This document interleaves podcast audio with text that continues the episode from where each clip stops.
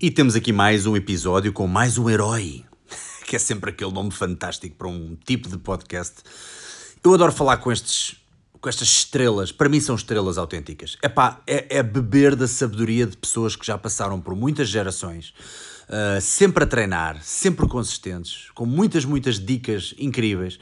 Alguns deles há frases que, que dizem que eu penso, epá, isto vem mesmo da experiência, não é uma coisa que leram num livro. Um, e hoje em dia nós temos muitas possibilidades. Eu tenho possibilidades de entrevistar pessoas mais novas e influencers muito bons, com muitos seguidores, mas que, com toda a franqueza, não passaram pelas mesmas coisas que estes, que estes atletas. E estamos a falar hoje de, com o Don the Dragon Wilson, que é um senhor que tem 60, uh, 65, se não estou em, em, dúvida, em, em erro, e Epá, e tem um físico incrível para a idade também. É mais um pá, que uh, ultrapassou o teste do tempo e está incrível. Ainda treina bastante, ainda treina mais que nós todos juntos. Uh, foi 11 vezes campeão do mundo de kickboxing, fez muitos filmes nos anos 80 e 90 e continua a fazer uh, de artes marciais. Um deles é o Ring de Fogo, que é muito conhecido da malta das artes marciais. Uh, epá, e é um porreiro, vais ver que ele é um porreiro. Aliás, no início, uh, vou-te já avisar que no início, se calhar, não vais perceber muito naquele primeiro minuto, porque foi uma, eu, eu pus-me a brincar com ele, porque ele tem dificuldade em lidar com as novas tecnologias. Por isso é que eu lhe vou dizer para que nós, malta das artes marciais, tudo o que é informática é complicado para nós. Uh, vais gostar muito porque é uma conversa muito inspiradora. Falámos de artes marciais, ele, inclusive, é Uh, comentou o combate do Floyd Mayweather contra o Conor McGregor, disse umas coisinhas menos boas também do Van Damme, portanto há muita fofoca pelo meio, além de dicas de treino e nutrição, claramente. Um, e vou-te só pedir então para tu colocar, se estiveres no iTunes, please faz o rating, epá, não te custa nada, pá, os 5 estrelas, para ajudar aqui o podcast, uh, para te continuar a trazer bastantes destas pérolas e espero que gostes e pronto, e é isso. Vamos embora para mais uma sessão inspiradora com o Don the Dragon Wilson. Até já!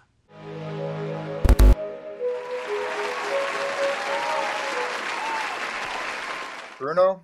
Mar- martial artists have a have a, a, a, long history of not being very good with nerdy stuff because we went out and do other th- other stuff like uh, I don't know, meeting chicks, punching the bag, uh, getting our protein. I will tell you what what my um, reasoning is on my helplessness to do anything. I have had quote people for years, all my whole life. I, I've never had a job. My last real job was I was a bartender and a manager of a nightclub, and that was in the early 70s. Wow, you're a bouncer That's well? the last job I had. The other jobs I've had, when I'm on a movie set, there's a million people running around saying, See? "Uh-oh, Everybody uh, wants the dragon. the other phone's going." Now, how do I turn that down? pick it up, pick it up. I, I, I'm not even going to answer this thing. Uh, I, I think it's Roger Corman. You got to pick it up.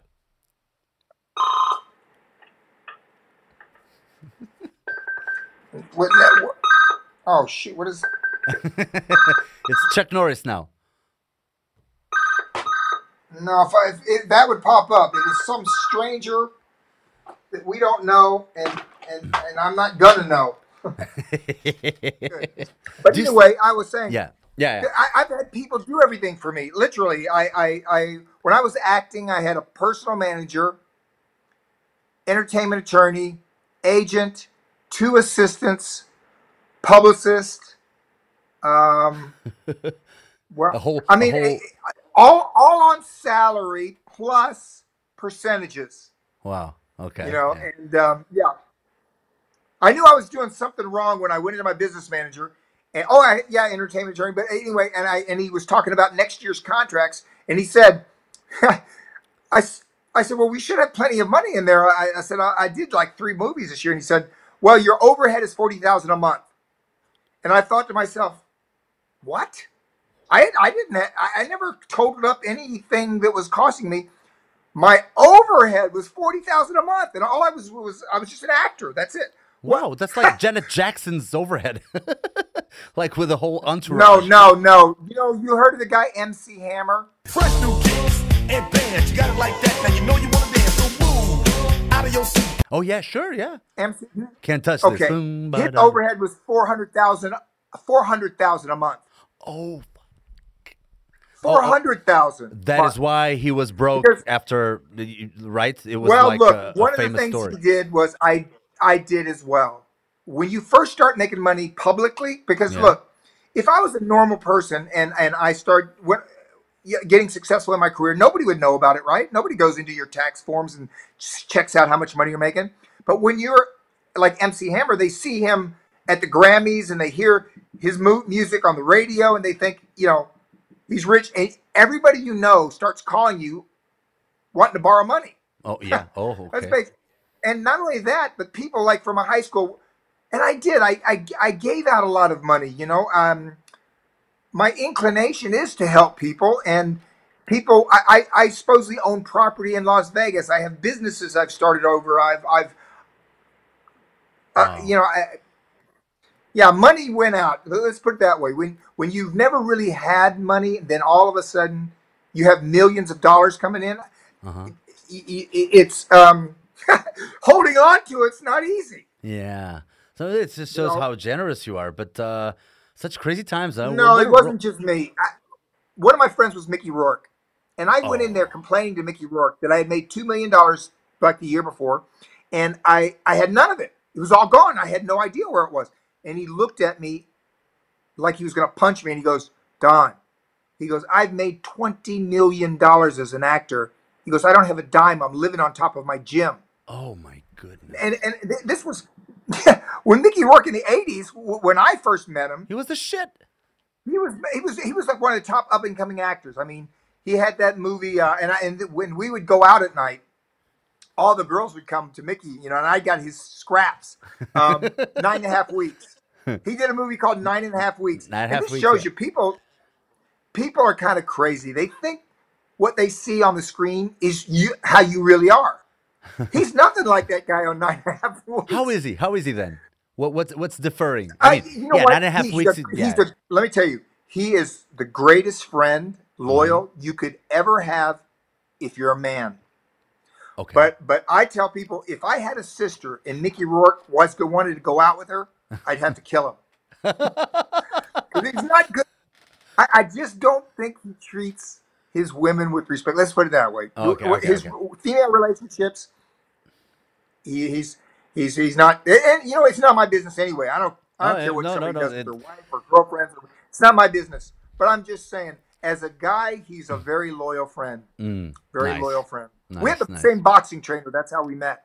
Mm, okay. When I first moved to LA, I got this boxing trainer in Watts named Bill Slayton, and Uh-huh. he used to train Ken Norton.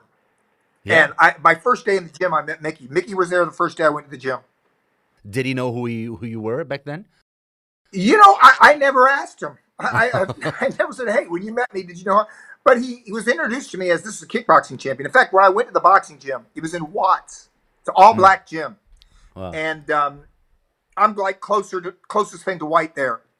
so I go in, and the very first first day, everybody wanted to spar me. They hear, "Oh, kickboxing champions here." Basically, what they want to do is, and listen, I I have no grudges against anybody for that because Uh-huh. I've been having gym wars, kickboxers and boxers traditionally, in the 70s when I first started. I started fighting professionally in 1974. Mhm. But in those days, they'd never heard of it, and they were trying. They said, "Oh, he's a light heavyweight champion." Well, I fought J.B. Williamson, who was the boxing light heavyweight champion. Um, oh gosh, what was the other guy? He was Olympic uh, gold medalist. Um, Henry Tillman. Uh huh. I, Uh-huh. I sparred both Henry Tillman and, and J.B. Williamson, the boxing champion. First day I was in the gym, I know the and names. these are not yeah. well, these are not guys that I, I I'd never met them before, but they're no boxing champion is going to like baby you in the gym. Do you know what I mean? Yeah. It- yeah. It- we, in martial arts, we like to say, "Oh, we have control." Like I can spar, and I do. Right?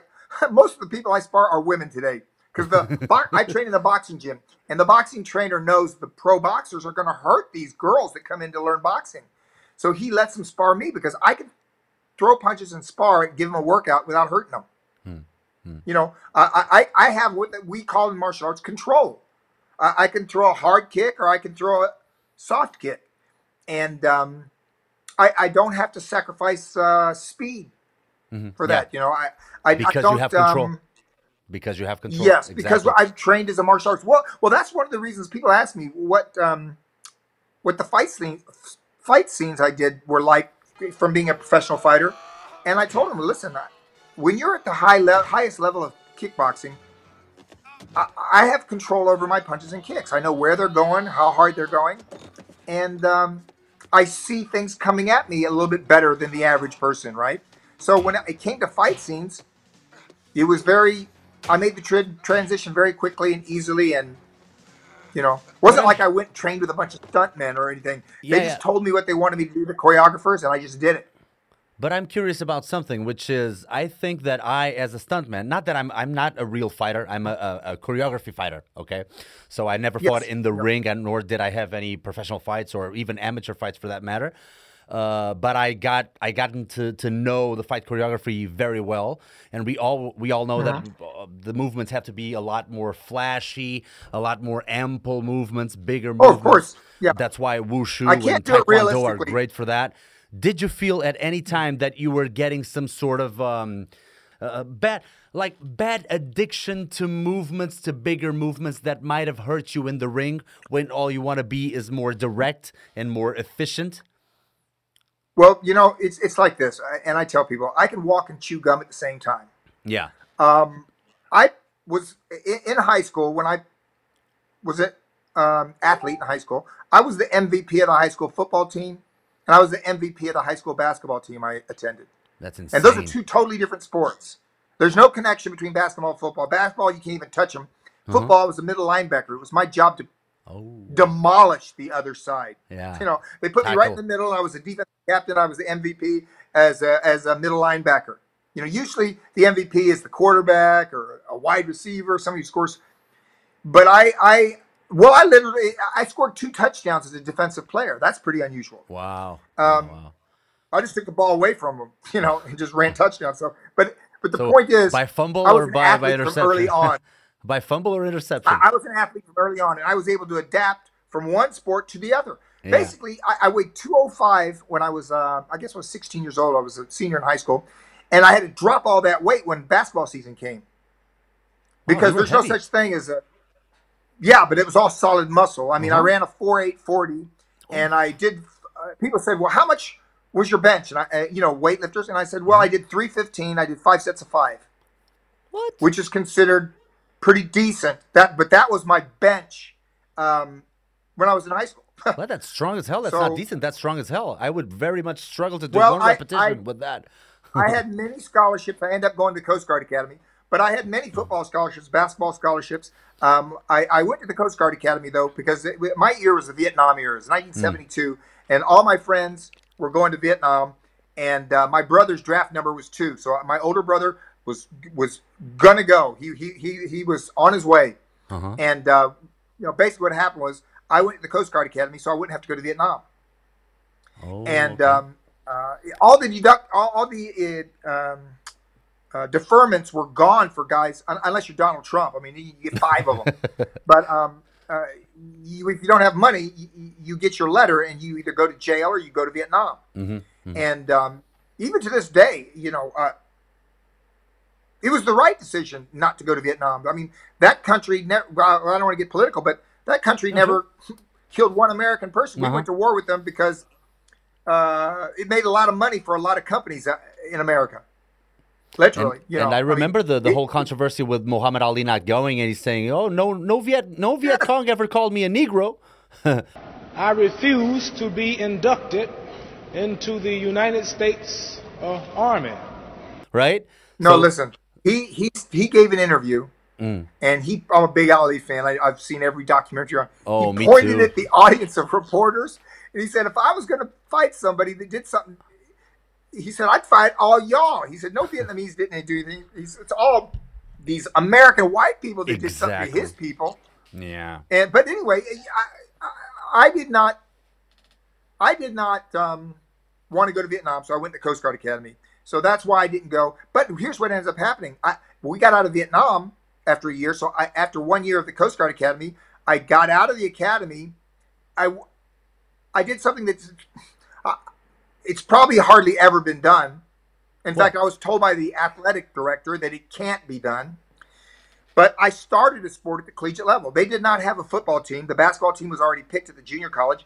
And I said, Well, what other sports do you have? And he said, We have wrestling, but these are all state national champions. You can't start wrestling at the collegiate level. You're first, you know, like imagine this you've never touched a basketball and you want to go out for the basketball team at a college university. Ouch. Ouch. No. That, Okay. that- well, I walked onto the rest. I said, I want to try out. So the coach said, okay, well, you know, here's my 190 pounder. Let me just see if you can give him a workout. And he could see instantly that I was an athlete. Even though I didn't know what I was doing, I just said, okay, well, how, how does the sport work? What am I supposed to do? You know, and um, I got a wrestling scholarship. He, he actually, I, I had a, I was, I was supposed to go there. I, I, I'm sure he thought I was just going to quit the first day. But but after two weeks, he gave me a full scholarship, and I took fourth in the state of Florida at 177 my second year. So I was the fourth best wrestler, and actually the guy who beat me um, went to nationals the year before. oh, man. So maybe I would have gone to nationals if I didn't have to wrestle him because he was the best guy in Florida. That's And incredible. uh, I, but I did take, I took fourth place. So I went from never wrestling to fourth in the state of Florida, and I was on my way. I'm sure I would have gone to the nationals, maybe even done well if I'd stuck with wrestling. But what happened was that's right when I started kickboxing. huh. So uh, Were you, you were know, you, training of striking is not like the training of grappling. uh-huh. Mm-hmm. Yeah. You know, it's Were- were totally you- different. Were you genetically gifted already from the get go as a child? Did, did anybody notice anything, or or was it Well- the actual sports and the good mentorship or, or coaching that you had? I don't know, at 10, 12 years old. Well, there's a saying in sports, and it's um, I don't know if it's 100% true. I don't think it is 100% true, but they say athletes are not created; they're born. Uh-huh. You know, champions. Excuse me, champions, and because there's when you get to the top, let's say one percent of kickboxers, um, there's very little difference between us. Speed, strength, um, flexibility, or you know, it, it- it's and, and we all are the exact same weight, right? When I fought light heavyweight, it's 175. So, what is it that makes one guy win 11 world? I won 11 world titles under three different sets of rules. You know, uh, because there, there were, you know, kickboxing is not like boxing. You know, where the rules are the same all over the world all, all the Yeah. time. The rules were different. You know, and um, I I was able to adapt. It- it- you know, they, I would sign a contract and I'd train for six weeks and I do a I do Muay Thai in Bangkok. Um, then six weeks later, I'd be fighting Johnny Terrio, the best puncher kicker in the, what they call full contact style. I fought him in Montreal. Um, I would go. That's probably what separated me, but but I was able to adapt, and I think, you know, I I was born with a certain. It was the sport I was born to do, uh, martial arts, punching and kicking, and if they'd had MMA, if they had the grappling, uh, since I took to co- collegiate wrestling, having never done it, I, I've done some training in, in jiu-jitsu, and I'm, I'm sure I would pick that up just as fast. Yeah. I would have yeah. been great at submission, I believe. I, I believe Um, you'd been you So would have been great at I know if that MMA. answers Yeah. your question. I think it's a combination, um, because a lot of people said, "Why did I gravitate to sports? Why why did I push myself as a high school athlete to become MVP of my football and basketball team?" And it was because I grew up in the South in in, in America. In the Florida is considered the South, and it was during segregation. They had white schools and black schools. So they didn't put me in the black school; they put me in the white school. But I was like the only Asian in the state of Florida. Oh, I mean, okay. Asians don't come. This was in the fifties when I first moved to Florida, and so I, I look very Asian, and even more so when I was. And um, I wanted to be accepted, Mm. and I found out early on that if you sink a thirty-foot jump shot, everybody loves you.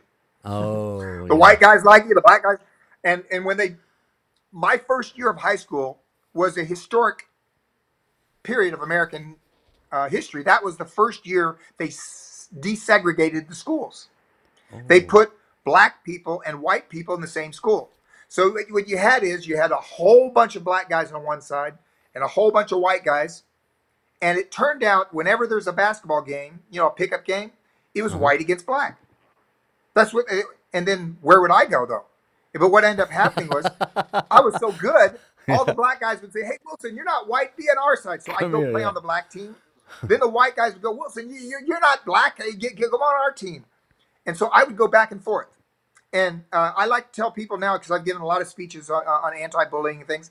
I said I turned a negative into a positive. I turned what is normally negative, prejudice, into a positive. I- I excelled in um, the sports because of the something that was negative that I was not accepted, but I wanted to be accepted. So I pushed myself probably a little harder than the other guys. My incentive was to feel, you know, um, like I belonged Accepted, some right? group Uh huh. accepted correct but Yeah. but i'll say this by the time i was 18 by the time i started martial artists uh, I, martial arts that was all behind me i was accepted i was i had none of that as motivation in martial arts. In martial arts it was just um, to me i looked at it as a sport in the beginning. So just studying martial arts. After a couple of years I, I they had started full contact and my brother asked me if i would fight. He wanted to promote the very first full contact karate is what they called it then not kickboxing the very first fights in the state of florida. And uh, he asked me if i'd fight in it and i said yes.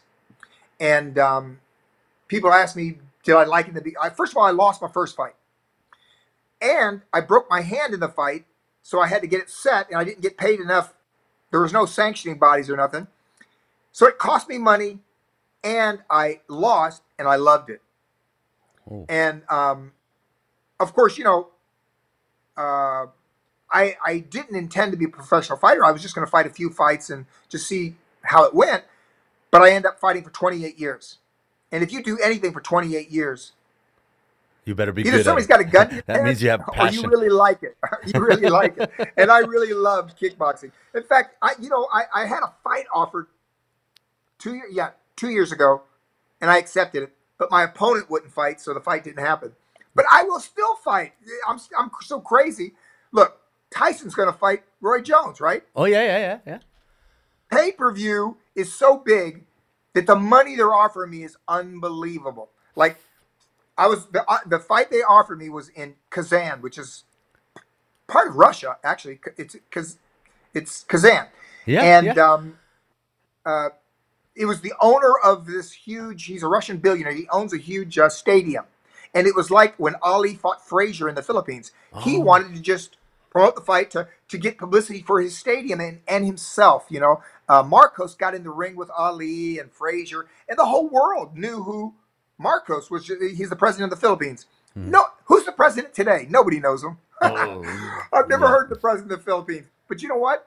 That guy was the most famous president in the world right after the Ali Frazier Yeah, fight. they made him famous. The Thrilla so- in Manila. So that's the same thing. This guy knows if I fight, you know, it's it's not that a great they don't consider me a great kickboxer. I'm 65. If I fight, it's like a freak show. It's like everybody would watch it to say, well, how good could he be? Let's see. You know, it's like a carnival show. A 65 year old kickboxer, you know, fighting 10 rounds. Um, uh, but I, you, not for me. I'm saying for the public, it's it's, it's like yeah, um, they don't know. They don't uh, know. They don't. They don't feel what you feel, yeah, right? Nobody knows. It's never been done. It's never Yeah, been done. And exactly. look, I was with Mayweather last year. The president of uh, Chechnya invited Hmm. me, um, uh, Floyd Mayweather, and Mark Dacascos to his birthday party. Oh, I So- love Mark. We all three went. We all three went to the. He's a big fight fan. the, the, the, the president of uh, Chechnya, and so we all went to his party. And you know, um, Floyd. It's got to be weird go going to the the birthday I, I don't party want of the. beans, but I know the real story of the Conor McGregor thing. But anyway, Floyd made 200 million. Conor made 100 million. That's the kind of numbers we're talking about. Yeah. 200 million he made in one fight. Now, It- What does your family say? money always complains about taxes. But even after taxes, he's walking away with a lot of money. a lot of money, uh, like a, a great Yeah. pension for like four generations. For, for, look, look, look, I'm going to explain something to you. Look, I'm a pro fighter. I watched that fight, Uh-huh. if you want to call it a fight. Oh yeah. What, what did you show. think? What did you think? Okay, here's the thing. Here's the thing. Conor McGregor is an athlete, exceptional athlete. Yeah. Trains hard. He's in great shape. He started his fighting as an amateur boxer. Now, he was a horrible amateur boxer. Not want to say horrible, but he's not an Olympic champion. He's not a professional contender. He's not. He was just a local guy in Ireland doing a little boxing. You know, it's like Golden Gloves boxing in America. Okay, that's the level of his boxing now, and that's all he did because he MMA is not boxing. Do you know what I mean? But Exactly. even as an amateur boxer, he learned how to throw a straight left, and he knew how to avoid a little bit, you know, the head movement things. So the striking ability of the MMA guys are so low compared to even amateur boxers that he was able to compete and beat them. He knocked a lot of guys out. I, I don't think he was very good at, at, at choking guys, guys out. I mean, uh, he, you know, I only saw a few of his fights, but he was not great as a grappler. Yeah, as a grappler, know- everybody has that uh, that notion. look, when I when I, I I saw the promo for him and Khabib, and just the promo, I said Conor might catch him with a punch, but if he doesn't, if he goes to the ground, Khabib's going to choke him out yeah, because Yeah. there's no competition. You know, just having been a collegiate wrestler, when I see a guy's m- moving, I, I can I can almost predict the outcome, how it's going to be. Um, at least to the extent of this, one guy has the advantage on the ground. Do you know what I mean? Like, some, Yeah. anybody can make a mistake, but for sure, Khabib was light years ahead of Conor McGregor on the ground. Um, Even his striking was very- He can beat McGregor. even his striking was very good. I he's mean, pretty his good. stand-up fighting was very good. He, he, it's like he was trying to beat Conor at, at his own game. He only went for the for the grappling later on, which which I found that uh, Well, was look, look. very entertaining. I'm getting a little sidetracked because we're really talking about Conor McGregor and um, Mayweather. So, but here's the thing: It's okay, no worries. Mayweather is a master boxer, a great boxer, and yes, he was 47 years old, way past his prime. Way, pa- you know, your, your prime as a boxer is in your late 20s, probably yeah, early 30s. That that your your best years. Um, so he's 47 years old. He's, he said in the pre-fight interviews, he said, "Look, I, I'm not the man I was in my prime." He goes, "But I'm plenty for you." And here's the thing: he got rid of Bob Arum. He promoted himself. That's how he got the 200 million. Yeah, Because normally they do it like this: you gross 300 million, the promoter makes 100 million, you make 100 million, and your opponent makes 100 million. That's how they split it up on this pay-per-view usually. yeah. But for him, he gave Conor McGregor 100 million and he pocketed 200 million.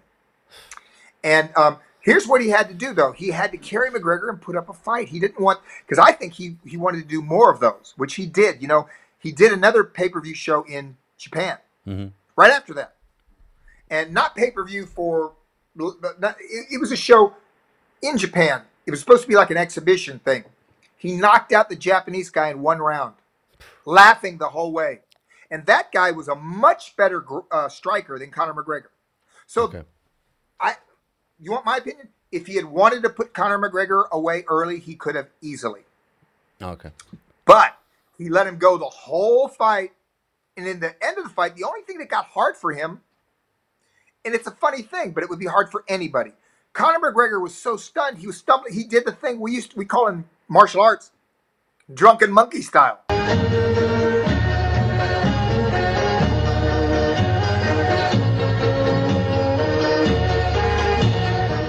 if you're falling around, look, if you're falling around, you don't know where you're going to fall. The other, how can the other guy predict where you're going to fall? And Yeah. so Conor McGregor was bouncing off the ropes. He was stumbling forward. He, he was, and and when Mayweather decided, you know, it didn't really occur to him that he'd have to chase him down to, you know, get a good one planted on him. Yeah. McGregor was leaning back and falling. If you just watch the last round, you'll see it, it wouldn't be easy for anybody to knock him out because he was stumbling around so much. you couldn't predict what wh- where he was going to go. So the referee ended up, you know, Conor was obviously not defending himself or firing back anything. was so just the referee stumbling. just stopped the fight. Yeah. But it it let Conor get out of the thing with respect. You know, he he went nine rounds with Mayweather. You know, Yeah, yeah, that's just a the lot of fight I was cardio, a lot supposed of to have- heart, I, yeah. I'll tell you what the fight was supposed to be, and I would have done the same thing. The fight was supposed to be with Van Damme. That's the fight offer I got. Now, oh, your your fight against Van Jean-Claude Damme? my Jean Claude Van Damme has never, to my knowledge, even had one pro kickboxing match. Oh, but he yeah. lies and he says, "Oh, I'm I'm 18 and one, and I'm World a former champion. European world champion." Oh, mm. Well, you know what?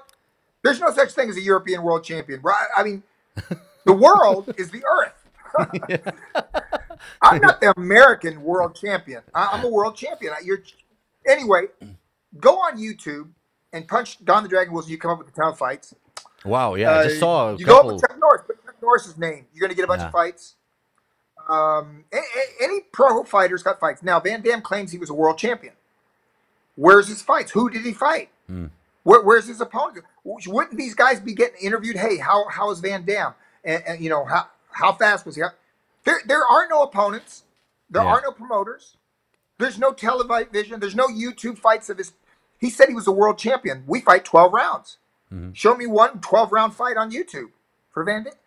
It's all lies. So anyway, here's what I was going to do, and this was is not me saying uh, the promoter wants me to, but I would let him have. I wouldn't just knock him right out. I, I would let him have where he could throw some kicks, l- take him a few rounds, work his body a little bit, like like Mayweather did.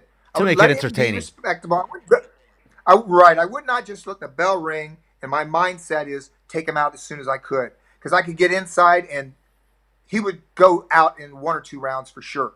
Yeah. I mean, the guy's never had a pro fight. I'm not bragging about. That's no bragging for any pro fighter. No, it's like It's people ask me what would the fight be like. The fight's like me fighting Van Damme is like Tyson fighting Stallone.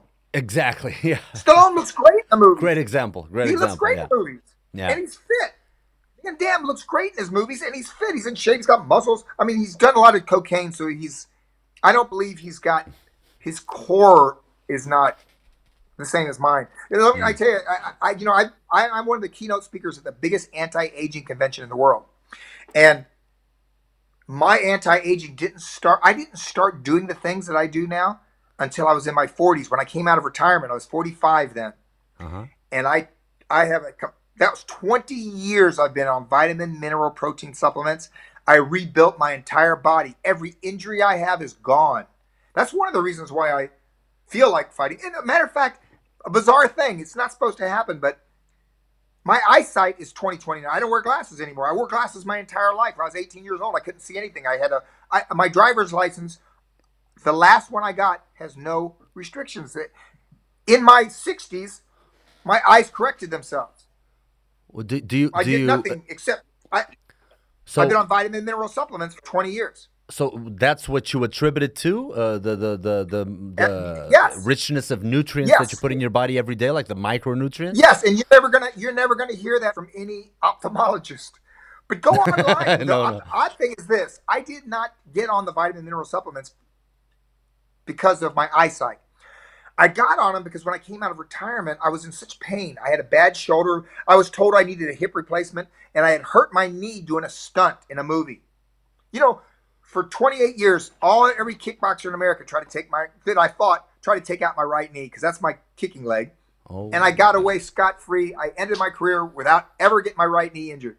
So I'm doing a stunt in one of my stupid movies, and I jump out of a tree and I land on the ground, and there's, I didn't know it because I'm not a professional stuntman. I should have checked the ground. uh-huh. There was a root of a tree under uh, like some dust, some dirt, and I landed on that root. And when my, when I hit the ground, this is what I heard. It was so loud. The stunt coordinator said, "Hey, did you hear that?" I said, "Yeah, that was my knee." And your knee is not supposed to make any sounds. and I never went to the doctor or anything. Eh, For years, it was hurting. Now it's pretty good. But the reason I don't go is because I'm from the era that guys go in and get under the knife for injuries for sports, and they come back worse. And I know that's that's the that that is the 60s, 70s attitude. But today they have everybody tells me no, Don. That's like ancient history. It, it, it's today the doctors go in there, they see what they're doing, they know it. he said. They can fix your knee, they can fix your hip, but everything healed on its own. But the weird thing is, and yeah, you fighters have a- they may be related. And you fighters have a big problem, which is here. You're so iron willed that it's like you can endure pain like I've never seen before. And I'm a stunt man. So I would say somebody some people would call it stubbornness. I think it's iron will, right? Uh, I'm not sure, but I know this. They did a movie called Raging Bull. Yeah. Oh yeah. and it was Robert uh, De Niro. Scorsese and De Niro, and it's, a, it's about Jake LaMotta, and it's about the qualities that made him a great boxer, the stubbornness, the, the toughness, uh, made him. He he lived his life like normal life, and it ruined his life Yeah. because um, a lot of the things you do in the ring are, that, that doesn't work in real life. You know, it, it ruins you basically, ruins your life. And um, it's too intense. so I'm not sure. Sure, uh, you know, you could be right. My stubbornness and all kinds of other weird things, but um, and maybe I'm the only guy that could take vitamin, minerals, and supplements and stuff and, and heal everything. But I have no pain in my. I'm totally pain free. And just think of this: I came out of retirement the last time I was 45. I fought for three more years, won three more fights. Um, everything was in pain. If you watch my movies in the 90s, you're seeing a stunt man, me, because I'm doing my own stunts, my own fight scenes, in pain. Every I would wake up, lower back pain, um, knee, hip, shoulder. My right shoulder, when I raised up like this, used to make popping sounds. Um, and that's pretty normal. But a lot of boxers, they say Sugar Ray Leonard can't raise his hand he plays tennis, but he can't raise his hand up uh, to hit the ball. But um, it's common injuries. You know, all fighters end up with a lot of injuries. So how do you keep But- yourself in terms of mindset? Uh, if you don't mind me uh, interrupting you, how do you keep yourself from going crazy, like going all out?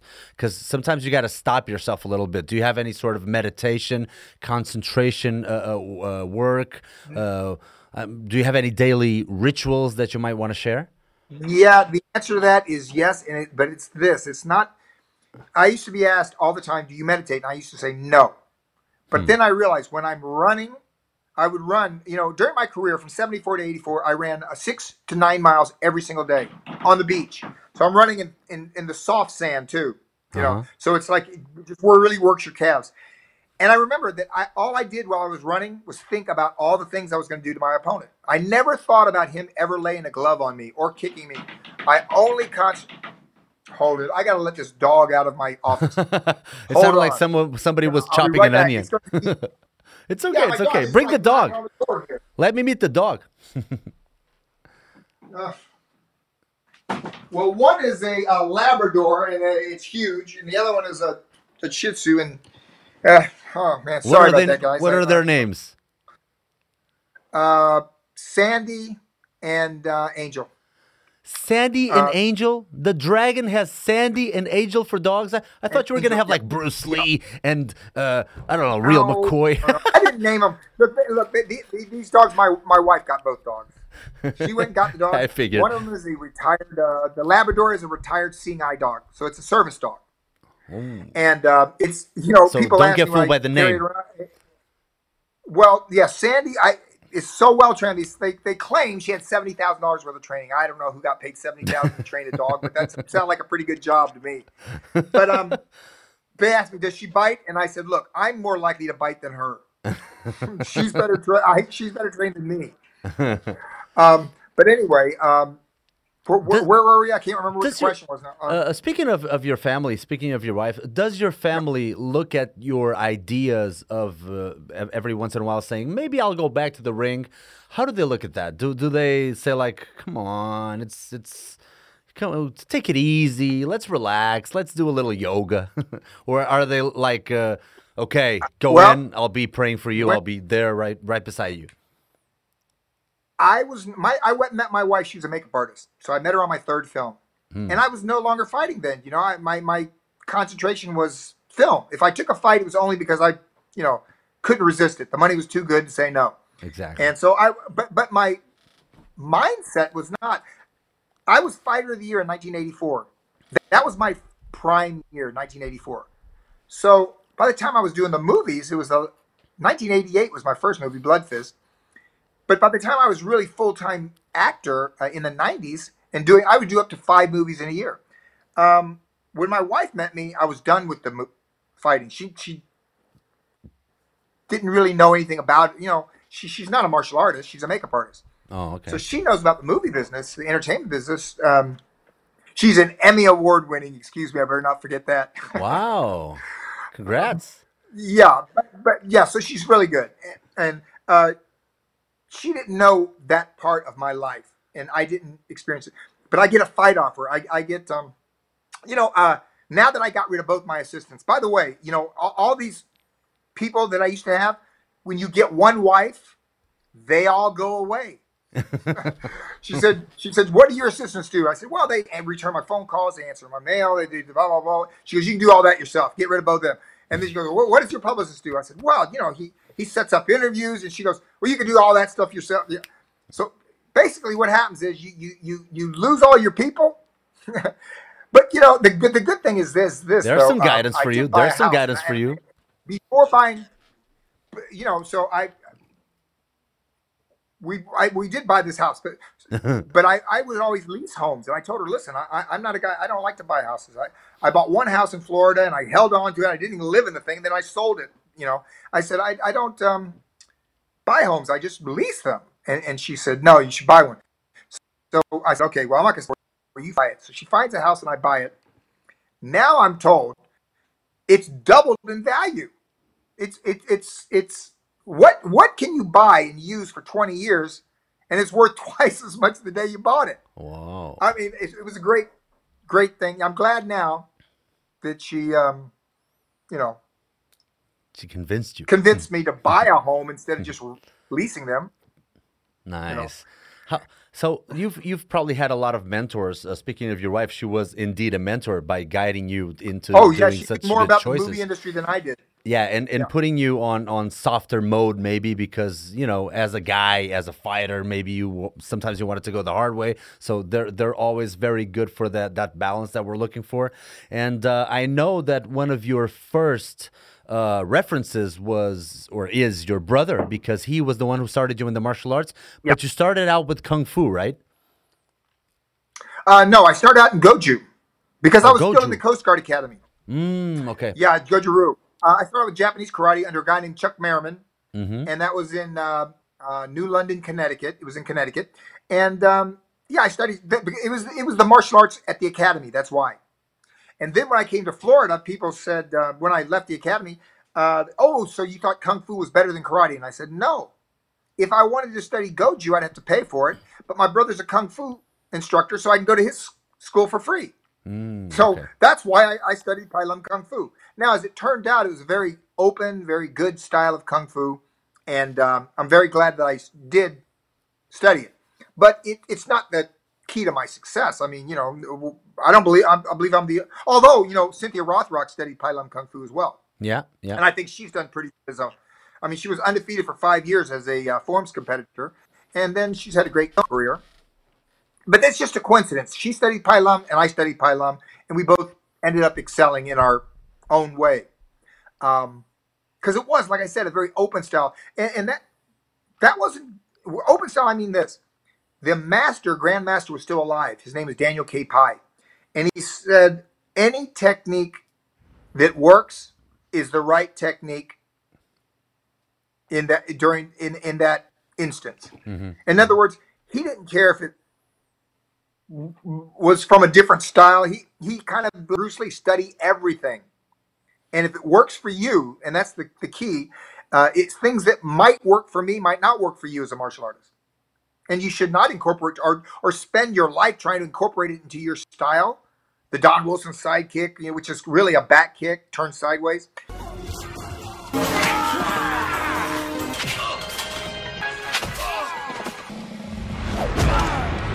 Uh, it works for me, but maybe it won't work for you. And if it doesn't, you shouldn't try to do it.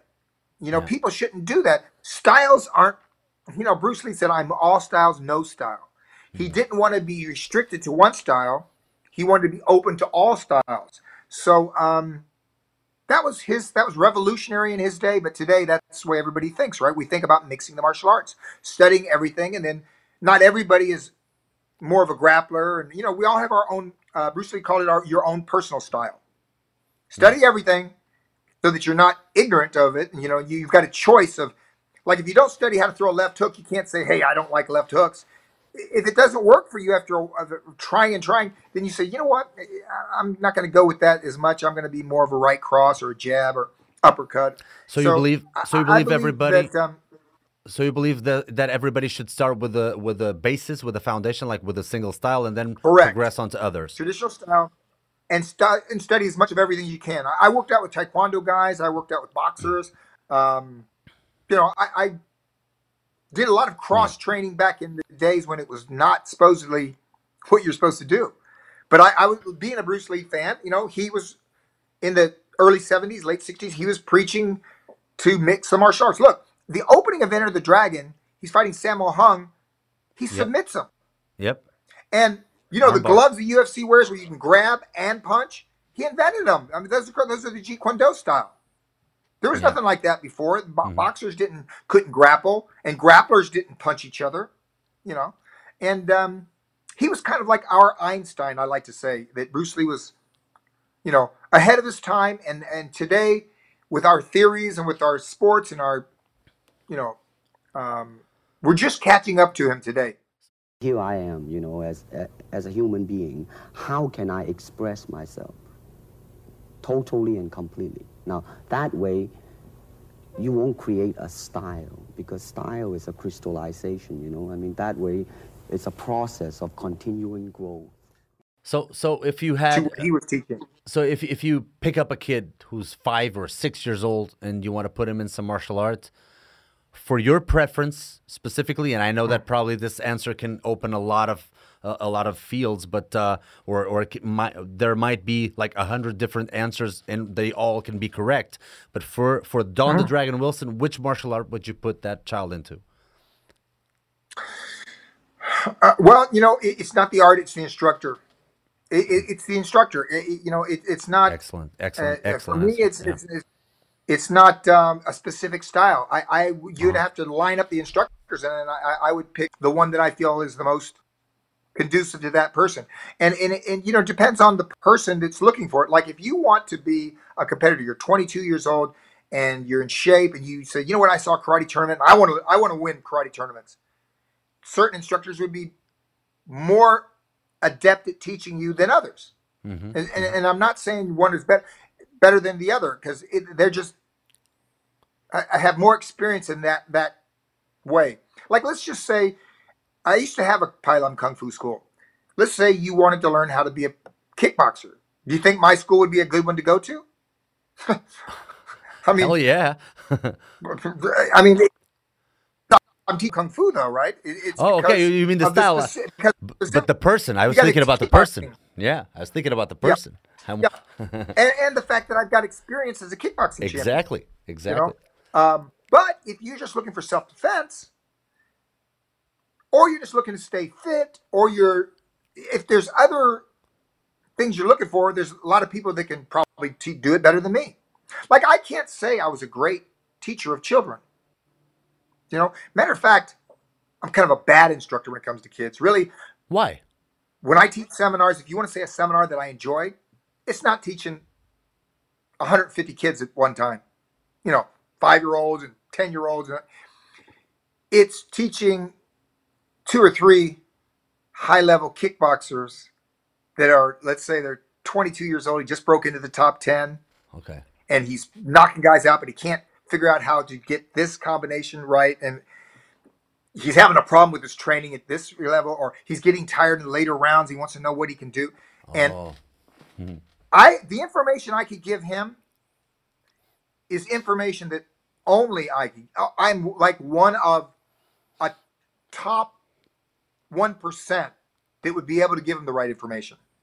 Mm-hmm. And if, as an instructor, it feel I feel more useful when I'm given instructions that I'm the only one that can really one of the only ones. I don't want to say the only ones because there's a lot of great kickboxers out there. And um, So the but we all refinement- have our own the refinement coming Yeah, from the experience it's like that polishing- only. it's like polishing a, a marble statue. Uh huh. You know, I don't want to take a block of marble, just a square block, Mhm. and carve it into David. You know what I mean? I'm the kind of that would, if you already have talent, you carve something and it almost looks like David, but there's a couple of things that are wrong. And I'm, let's say, a master. I'm Michelangelo, let's say, right? Uh huh. Okay. and I can tell you how to make the, the eyes look more real and how to get the hair the right way. It, it's it, I- think Dundee was that kind of a boxing trainer. He was what they call a finisher. He would take Yeah. like an Olympic champion Leonard, Leonard and mold him and become a professional world champion welterweight. I don't know how Angelo Dundee would like to get 10 kids in a room and teach them. It's the first day they've ever put on hand wraps. Yeah. Okay. And he's got to treat, teach them how to be boxers. Do you know what I mean? Perfectly. He- perfectly. Okay, well that that that's me. No, but that's that's so. I tell you, I that is so such a, a personality trait, right? And it's, it's such a it's it's according to your experience uh, what you prefer to do. So I, I believe it's better to do Yeah. what we what we are set up to do. And it's not that you couldn't teach kids, obviously, but you feel better or you prefer to do that refinement. Yeah, that's that's amazing. well, if it's gonna, it's more satisfying for me Uh huh. Uh huh. to Yeah. teach high level. I like to be around a bunch of kickboxers and and believe me, we we talk almost. um It's almost like nonverbal communication. Uh huh. You You already know. It's, Yeah. it's It's, uh, really real strange, right? Like I can tell if they're not shifting their weight correctly properly. Yeah. when they throw punches and kicks. It's something that other people don't even know what they're doing, or they're not getting their hip into it. Uh-huh. Like it, it's a fine line. Yeah, their hip. You could. You got to use the power. I tell people the power comes from the floor, and most people don't understand this. The floor is just sitting there. I said yes. That's where the power is. It goes through your legs, your body, up to your hips, to your shoulders. It's only delivered through the fist when you throw the punch. The power doesn't come from the hand. Don't look at the hand and think, "Oh, it's I got to do something with my hand." It's all the other. You, you, know, it's um. It's a kinetic chain. I, Yes. Yeah. Well, look, Babe Ruth, American baseball. I don't know how familiar, but but Babe Ruth was hit a lot of home runs. The guy looks like a butter, but he's got a big gut. No, it doesn't look like he's got a muscle in his body. But but look, he used his body weight and turned his hips, shoulders, and it's quick, fast. You know, when that bat goes, that Babe Ruth man. First of all, that ball is coming really fast. You know, I, I don't know if you've ever seen. I've I've gone to professional. My son loved baseball. I never played it, but I went to some professional games with him. Though that ball comes so fast, man. Not only could I not hit it with a bat, I could barely be lucky if I even see that thing coming at me. I'd But he was like, able to. Babe Ruth, with without all the, it's not about muscles. Like I think a lot of teaching goes like this. Van, well, I heard Van Damme say it. Van Damme says he can punch really hard because he does a lot of curls. He's got big biceps and triceps, and he, he builds his arms up.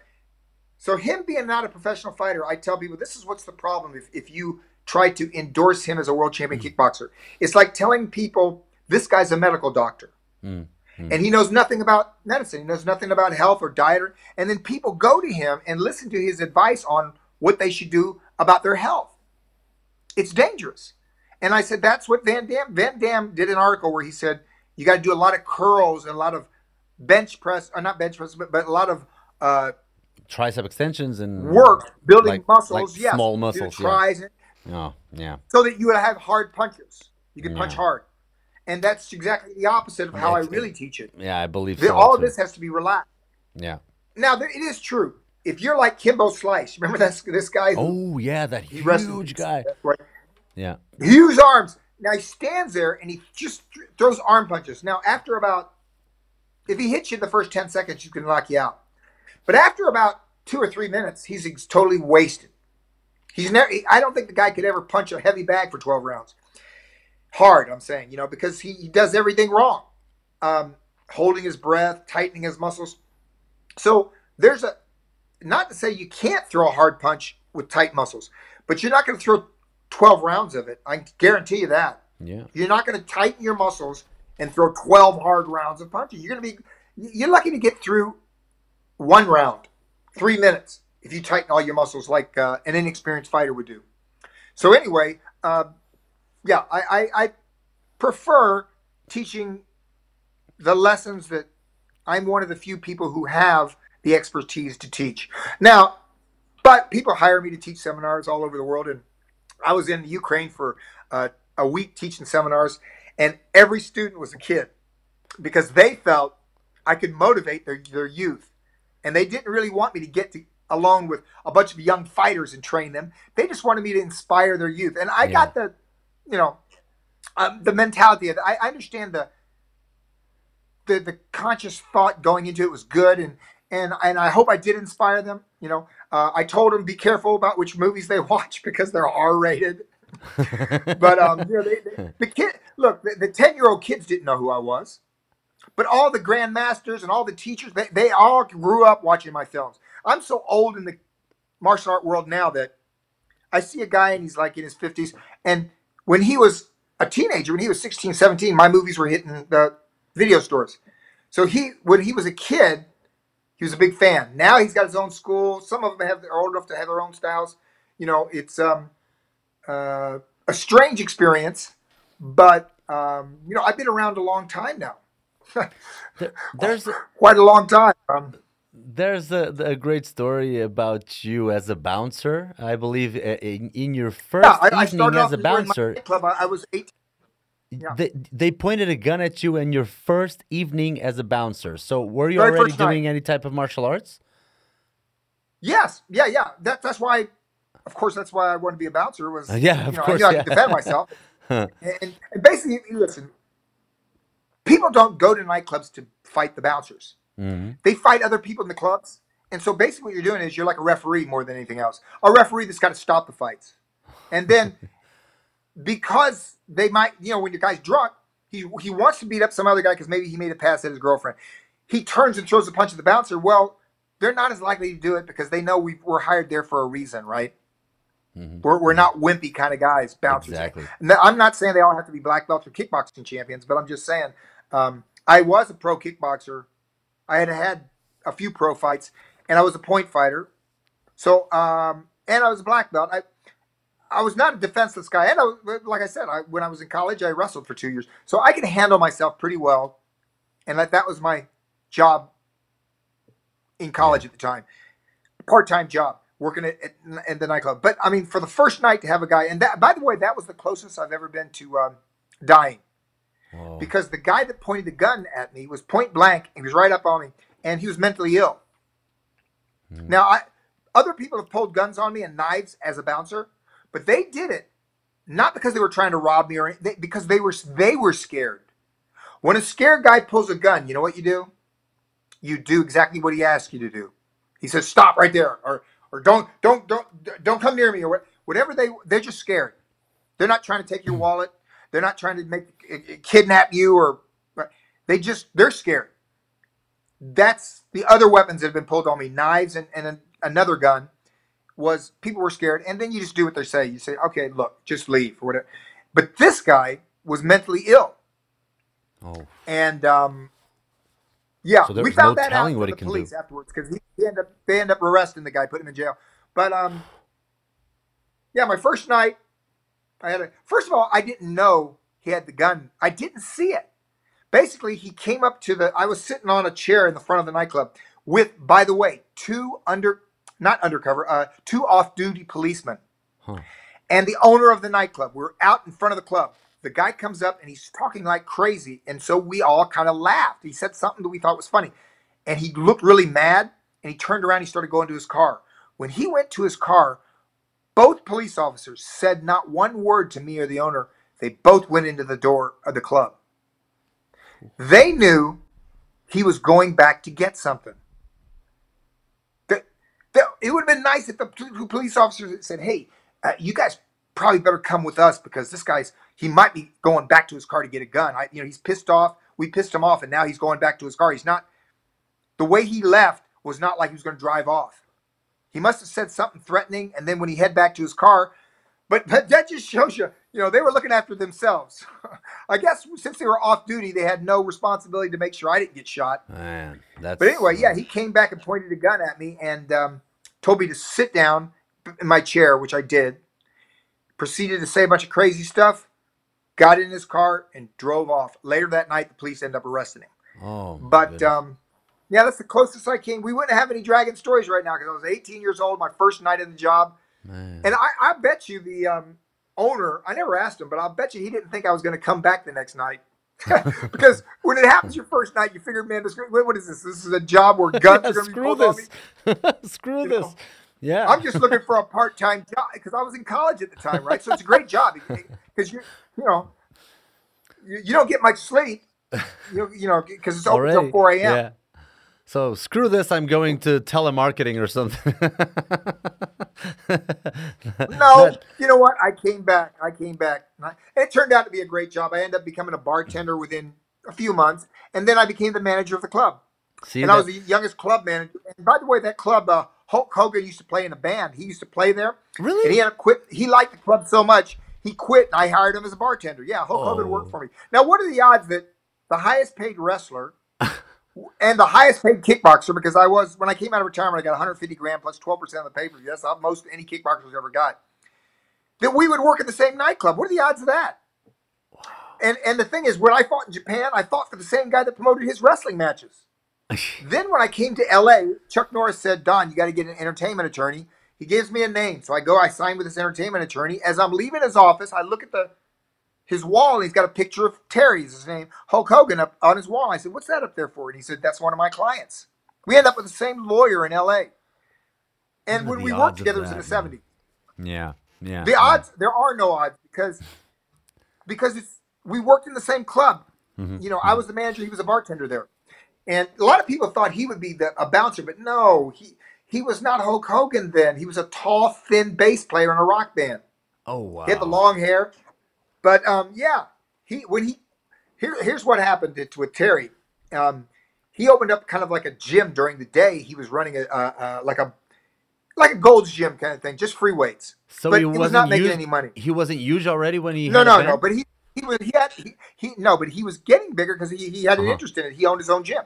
yeah. And one of his friends from Tampa, you know, this was in Cocoa Beach, Florida, and he lived in Tampa eh, before. His friend came and, and his friend tried out for wrestling and got accepted in this training program where they train you for you know six weeks or something, and um, you're in a trial period. Anyway, he's this guy convinced Terry to go try to be a wrestler. So Terry quit the bartending. He went to try to be a wrestler, and I believe he was called the Destroyer, but I'm not positive. He, but he was a bad guy hmm. and he didn't make any money and nobody came to see him and he was, he was doing bad so he quit and he came back to work as a bartender and this is why i tell people if you want to do something don't give up when it gets tough Wow. we don't talk now but but you know he's still in florida i think pretty sure It's it's amazing that your life has been a roller coaster in, in the terms in terms of uh, you being struck by such great stories around you as well, or really next to you. And I remember you being uh, also Well- training with Bill Wallace, and he might have been he might have been a lot of what we were talking about, like the refinement of your technique. Probably he was the one to i help you with that as well, I learned the lead leg kicks from bill i learned the lead leg kicks from bill and um, which you mastered so well. LA I love watching those. I love it. Well, I, I learned things from Benny Urquidez as well. So I Oh. took Benny Urquidez. I trained in his gym when I moved to LA. Uh-huh. So I The took what I learned from Bill Wallace, what I learned from Benny, and I added it to my style. Mm-hmm. And then my own personal thing was, you know, I more than anybody, I believe the long distance running that separated me because you know I won 48 fights by knockout. Well, here's an example. My last fight, I won in the last 10 seconds of the fight. I knocked the guy out at 48 years old.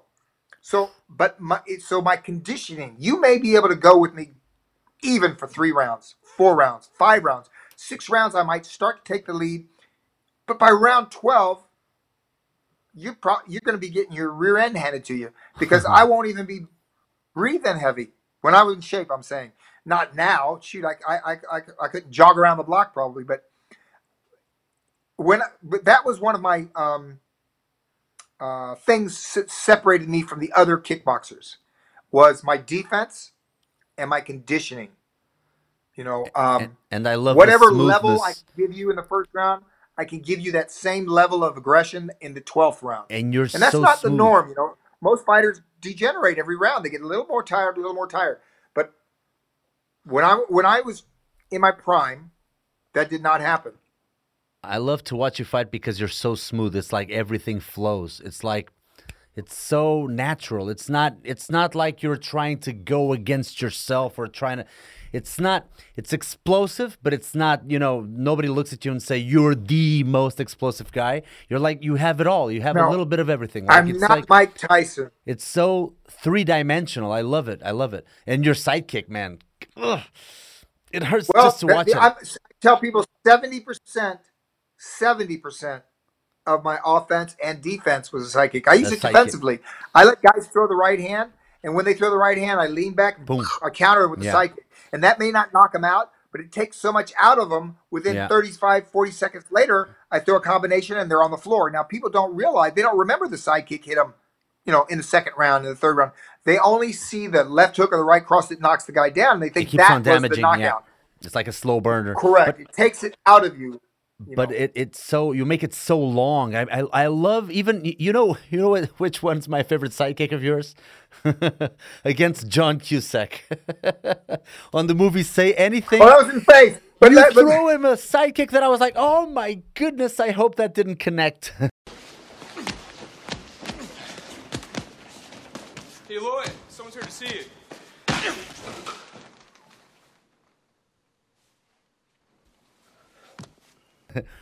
What First what of a, all- first what a huge reaction out of I him as well. When I spar anybody, I do not. I spar. I know. I'm not trying to hurt my sparring partners. You know, Of I would never throw that technique at anybody I because what if I landed? It's the bare.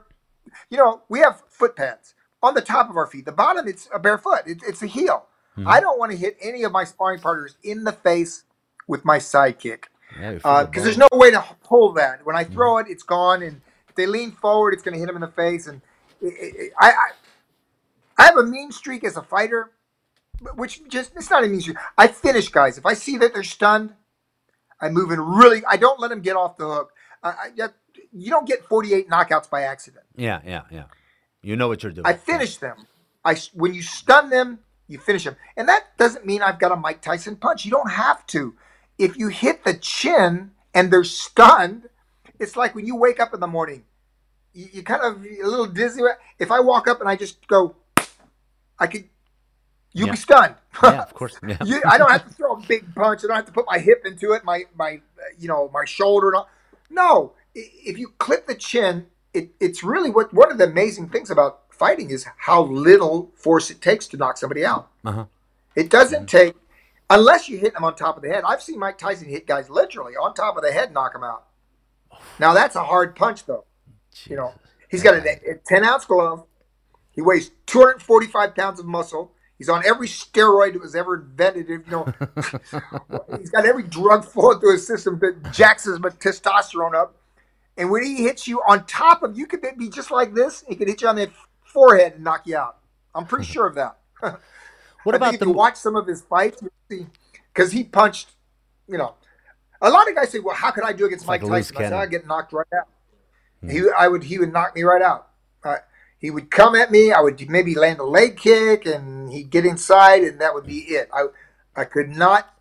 I'm talking about young Mike Tyson when he was 21. Yeah, it's it's too much. You put on it's a 10 ounce force of gloves. nature. First of all, he was in great shape. Yeah. And he had head movement. They never talk about his defense, but you know, I, I'm a fighter that it's all about defense. And Mike Tyson had, gr- he's fighting guys six six. They can't land a jab on him. Think about it. He's, he was like six feet, if that, 5'11, six feet. And he's, his head movement is so good. They can't, they're six foot four, six six. They can't land the jab on him. And then he moves right here, gets right on their chest. Now all their reach is a disadvantage. It's uh, literally it's he's fighting there. That's his range. Yeah. And um, yeah, uh, people used to ask me when when he was in his prime. They said, "Well, what do you think you could do?" I said, "Look, I I, I could try to throw a few kicks, but I, I believe he'd get cl- close and I'd be he'd put me out within 20 seconds. Do you believe he would You know, have done the same thing? three- Do you he would believe he hit would have three done? times on the way down. Oh. Do you believe What's he would have done the same thing to Muhammad Ali? Ali versus Tyson. It's hard to bet against Ali because you know Yeah. he's so smart. Um, here's what here's I met him one time, but here's what Ali. I read everything about him because I'm a big fan. He said, "I am the greatest," and he said the reason I could say that is this: anybody I fight ten times, I'll win six out of ten. So he's not saying that Mike Tyson wouldn't catch him one, knock him out. Uh-huh. And I believe that because I believe he's a much smarter fighter than Tyson. Tyson has one way to beat Ali get inside, land the bomb. Ali can win many different ways.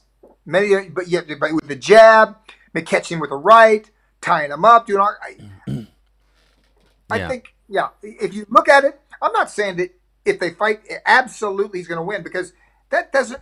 That's not the way you can, um, in, in my opinion, you can really establish who is the better fighter overall. One yeah, fight. of course. Yeah, yeah, yeah, yeah. I wanted to ask you something, which is uh, um, we, we got to talk about the movies a little bit before I let you go. Uh, Chuck yeah, Norris sure. got you started, or at least he gave you the idea of being a movie in the movie business. How did that come about?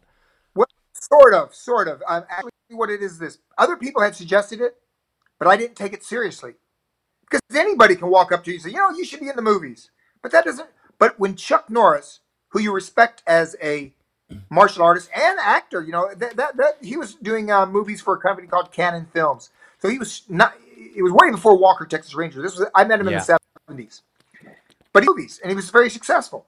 When he says, "Don, I think you should try to be capitalize off your martial arts fame, try to get in the movie business. You should move out to LA, get an agent, and try it. Then I took it seriously.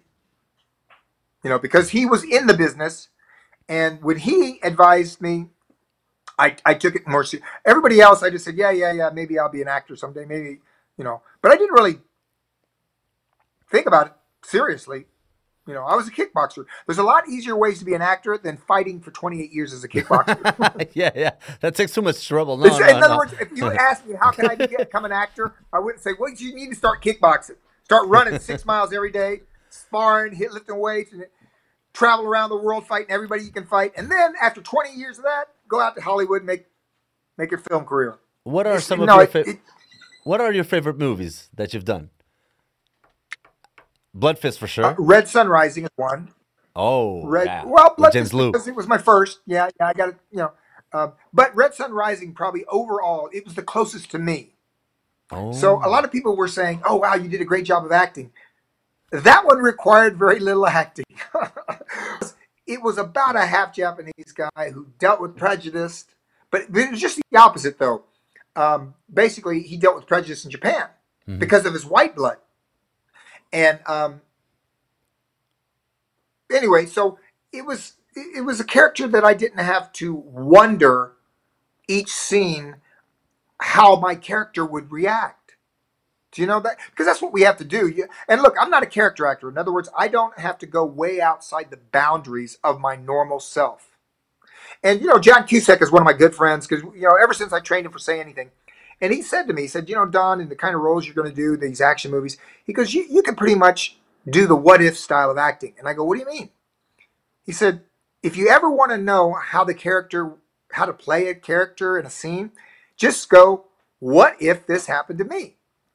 Because he knew being a um, the leading man, quote, I'm like the audience. I, I'm more like I, I can't be the extreme guy, you know. I can't be the Christopher Walken weird guy, you know. I can't Yeah, go to yeah. the Joaquin Phoenix Batman, uh, uh, Joker kind of. Uh-huh. I don't go to the extremes. I, I surround myself with actors who do that, so those kind of characters may appear in my movies.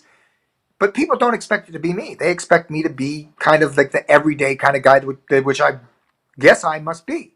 You are. You know, I, I, I believe you are as, one way or as, as an actor. I, I feel that as as as audience, you're you're you're playing it cool, but in a way that's very believable. It's like uh, he is what he is. I mean, it's he's not Yeah. over the top. He's not I just have overreaching. you said the key no word overacting at believable. all. I just have to be believable. yeah. Don't start with me, Johnny.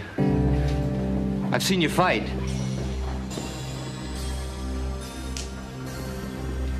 It's not the same. I don't have to become Rain Man. You know what I mean? Like yeah, the- yeah, yeah, yeah. yeah. I, I, I don't have to become the Joker. And and then that's a different kind of acting. You know. Yeah. What's and that? and then Red Sun Rising. I mean, having such uh, great actors to work with, like Mako. Mako was great. Well, right? listen, listen. It's it's they they compare it like this. You know, I did take acting lessons for many years. It's like playing tennis. If you get Bjorn Borg or Jimmy, you get some great tennis player. He can't show his best stuff if he's going against a high school kid. He Mm-hmm. can't show it. He he has the ability to go further, but he do- he can't go further than his opponent or his Yeah. the guy playing tennis with him. Now, as an actor, when I did Red Sun Rising, I'm working with experienced actors, all of them. I mean, uh, Michael Ironside, Mako. Mako's an Academy Award nominated actor. Yeah, Yep. Yep. Yeah, Mako. He's amazing. Ma- Ma- and he was great. You know, it was well written. First of all, Chris Penn is my best friend in LA. Rest in peace, Chris. But Yeah. um, he said, Don, it- it's got to be on the page, and then you've got to have a director. Because I asked him, I asked him, how, how do you get better performance? How can I help myself get better performance? It's got to be in the script. Then it's the casting of the other person because they've got to bring it out of you. You know, used to do movies. He worked with guys, the, the better shot. He worked with Christopher Walken. He worked with uh, Robert Downey Jr. He when you work, he worked with Tom Cruise in All the Right Moves. It was a like a high school football movie. I love that. I love that So movie. Chris Yeah, I know the movie. Yeah. A list level. So if I was working at the A list A list level, I I would look better. My acting would would have to match them. Uh, they would bring it out of me, if you know what I mean. You know, Yeah. um, uh, I'm not saying I can I can go. Look, I, I'm not. I, I had a director once. He was trying to direct me in a scene. I said, "Look, I'm not Robert De Niro." I said, "I got about two or three ways I can." I said, "I got about two or three ways I can play this scene." So, because he wanted me to go out on all kinds of limbs and everything, and I said, "Look, I, I, I better if I just, you know." What was And he looked at me. And he, he's a director. He's a great director, by the way. He's very good. He, he laughed and he said, "You know, Don, you're right. Just just come and do it the way you were doing it." What was the toughest movie for you? Or one of the toughest that might come to mind? Maybe Blood well, I can tell you that. No, um, it's a movie called. It's got two names because it was distributed foreign and distributed domestically by two different distributors. It was called Inferno and Operation Cobra, and I, it was shot in India. Mm. I shot it in India, and um, man, s- I- listen, I got nothing bad to say about the Indian people. and everything. It's just the conditions were so tough. It, it was the hottest part of the world, India, at the time, Madras, India, and the studio we were shooting in had no air conditioning, and I didn't know it, but that's the producer was from India. The reason why he picked that time to shoot there is he could get the studio cheap because no one else shoots then. All the Indian mm. producers and actors and directors no, we can't shoot during these months because it's way too hot. Look, imagine doing this. I, you got fans blowing, right? And I, I've got three shirts for every scene with action because they're going to be covered with sweat. I would do one take, it'd be covered with sweat. They'd take the shirt off, put it on the fan then put a dry shirt on. I do the second take, take that, put on. By the time I got to the third shirt, the, the other one would be dry, and I'd put it. And I did for six weeks, and um, that was the toughest movie to do. It was. Uh, look, everybody was sick. Everybody was getting, and when I say sick, it, it- you know, you when you eat food, it's not the food is great there. By the way, it's just that their water has organisms that we're not used to and it's like uh, going to Mexico and getting um, Montezuma's revenge. They call it. When their bacteria gets in your system, you just you're sick. Yeah. you can't keep anything down. Anything you do eat goes right through you. And um, yeah, we all got that. The female lead was named Tane McClure. Her father was Doug McClure. He's an actor in America. But anyway, she worked her scenes from a hospital bed. She was literally hooked to IVs to keep her hydrated. Then she would get in an ambulance. The ambulance would take her to the set. She would do her scene, get back in the Right back to ambulance, the and hospital. go back to the hospital. Man. Unbelievable. Yeah, it was one of the actors. His name is Evan Lurie. Came back, and I don't know if he got it there, but he came back to America and he started another film. It was a submarine movie. He was doing a scene in a submarine, and he started feeling sick. And he passes out, and they take take him. He goes to Cedars-Sinai, and he has a heart attack, and they have to restart his heart. He oh. had gotten. He said he had a whole sore, sore shoulder. I didn't talk to him, but this is what people told me. And he had the flesh-eating bacteria in his shoulder. And um, they they basically had to cut it all, all off. They just, you know they don't no antibiotics can they not his shoulder, but all the muscle that was infected had to be amputated. So like they they, like cut his And- arm in, and in half, mean, basically, like a he chip got- chipped he away. could have got it here in L.A. But, but that's kind of scary, you know. That was the fleshy- Inferno. That was literally Inferno. That was a literal inferno. Well, I never thought of it that way, but it was all yeah. I mean, it's not nice to say, but uh, yeah, actually, I, I got that impression right No, away. but he. Well, I, look here. Here's how I got the news. I get a phone call late at night too. You know, you don't director. It was from the director of the movie. You don't get phone calls. It's not working hours like ten thirty. I get a call and the director says, "Hey Don, uh, how's things going?" I said, "Everything's going good." He said, "Well, how do you feel?" And I said, "What do you mean?" He said, "Physically." I said, "I feel great." I said, "Why? Why? What, what you? He goes, "Well, Don, I'm not supposed to be telling you this, but Evan is in the hospital." And I said, "He's in the hospital for what?" And he said, "Well, he's got the flesh-eating bacteria, and he, you know, he had a heart attack on the operating table and all that." And he said, "If I said, well, what were his symptoms?" And he said, "Well, he started feeling kind of like achy in his muscles." And as he's telling me the symptoms, I'm feeling them all over. Said, you know? My back feels kind of achy. achy. He said, "Yeah, yeah." Is it like he was getting a little bit of cramp? I said, "I think I got a, I, my, I got a cramp in my calf today." And I was every symptom he said, a little heat. I feel. I said, "You know what? It feels a little hot to me. My arm feels kind of warm." yeah, of course. You know, it's shows you I'm very psych- psychosomatic. You know, I guess. As he's telling me the symptoms, I'm getting every one of them. Every, every one of Um, them. Did you get that with COVID already? I got that with COVID like right away. It's like, oh my god, I have COVID. Oh my god, I have, COVID. You know, before I was filming a movie when they started the travel bans. You know, Trump started the one in China and whatever, and they, they, Uh-huh. they, they eventually they stopped a lot of countries from coming. So we were shooting the movie in Almaty, Kazakhstan, and so the American actors, me being one of them, we said, "Listen, we got to leave. I, I'm sorry, I, I, I know I, I, I'm signed up to do this movie, but but um, I got to leave because if they're going to shut me down and I have to live in Kazakhstan, I said I, got to get back to the America. So they did. The, the producer said, "Okay, fine." We shut everything down, flew back to LA, and then we've been in lockdown all this time. And and now my wife is a makeup artist. She has a TV series. She does TV. That's why we don't work together anymore. But uh, she's her TV show's back online filming. So I believe we're going to start the movie again. And the producer's telling me he's going to try to make it to where my scenes can be finished in LA. So we'll, we'll be trying to find fake places that look like Kazakhstan because I, I shot a bunch of stuff in Kazakhstan already, and the movie is supposed to take place. But but um, you know I don't know when it's going to be, but Yeah. that, that's you know Yeah. that, that's that's where we stand now. Is is I got to finish that movie, and then people ask me, do I have projects coming up? And you know I've got movies and things. People are always talking about scripts and things, and but my real heart is in TV. And I, I throughout my career, I've been offered four TV series, and um, uh, one I said no to. I, I, I myself I didn't want to do it, and um, one they canceled. They they well not canceled. They just decided to do it without me. so they canceled me out of that series. Shot in Hawaii, by the way. But and then the other two, one is the Trump trade war with China because it was supposed to shoot in Beijing. It's basically the, uh, a Chinese producer named Henry Luck bought the rights to Blood Fist from Roger Corman to do a Oh, TV okay. series.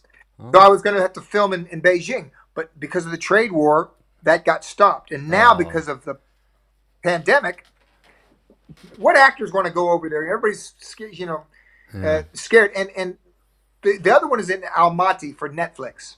The series would be for Netflix, and um, they're all on hold now because All of the hold. pandemic. So, um, yeah, yeah, they're they're and and really, while I have some film offers, and I've, I've got a script that I'd like to do. It's my version of The Expendables, but with a twist because the twist is uh, we're a group of former SWAT unit guys that are retired, and we have to fight a bunch of vampires. so it's not like the That's Expendables fighting vampires. You know how it'd be like the Expendables going in and, and fighting Predator. You know what I mean? Yeah, yeah, yeah. Like a, a, crossover. So all the B movie karate guys are all written into it. So Expendables is, all the A list guys all Uh-huh. in one. I mean, you got Jet Li and Dolph and Arnold and, And Statham Bruce and, Willis, uh, Schwarzenegger, Harrison Ford, Antonio Banderas, everybody. Van Damme was in it, right? yeah. Well, this is going to be the same way, except uh, this it'll be we're going to be fighting vampires. So that puts a twist on it, you know. And, and I found this out because I did a vampire movie way before Blade, before Wesley Snipes did it. Uh-huh. I did a movie called Night Hunter, Night Hunter. And yeah. Night Hunter, I remember You, know, you watch it. You can watch them on YouTube. They're on YouTube. They're Yeah. free. People just post them. Uh-huh. Um, it was before Blade. Bef- bef- I, I was the first martial artist to use kicks and punches and stuff against uh, Against vampires. vampires. hmm Yes, and um, uh, this one, basically this this uh, since I'm older, I'm a trainer at the SWAT unit or at, at the uh, police academy, but I was a head of a SWAT unit, so I've got some of my guys that were doing a drill with some young cadets, and there's a terrorist attack downtown LA. So we all go into the police station. The real SWAT unit goes to handle the terrorist attack, but it's not a real one. It's a staged one because there's actually a bank robbery in progress and we get the hostages taken. So there's the SWAT unit's not there. They're they're all trying to take care of the um, uh, terrorist attack at downtown LA. So we load up a van and we go there to rescue these hostages in the bank robbery. And we chase the bank robbers into a building. When we get in the building, the building's full of vampires. Wow. And so what ends up happening is the SWAT unit and the bank robbers join forces to fight Okay. because now it's humans versus vampires. Uh-huh. And uh-huh. as bad as the bank robbers are, Nothing they're badass because they're all going to.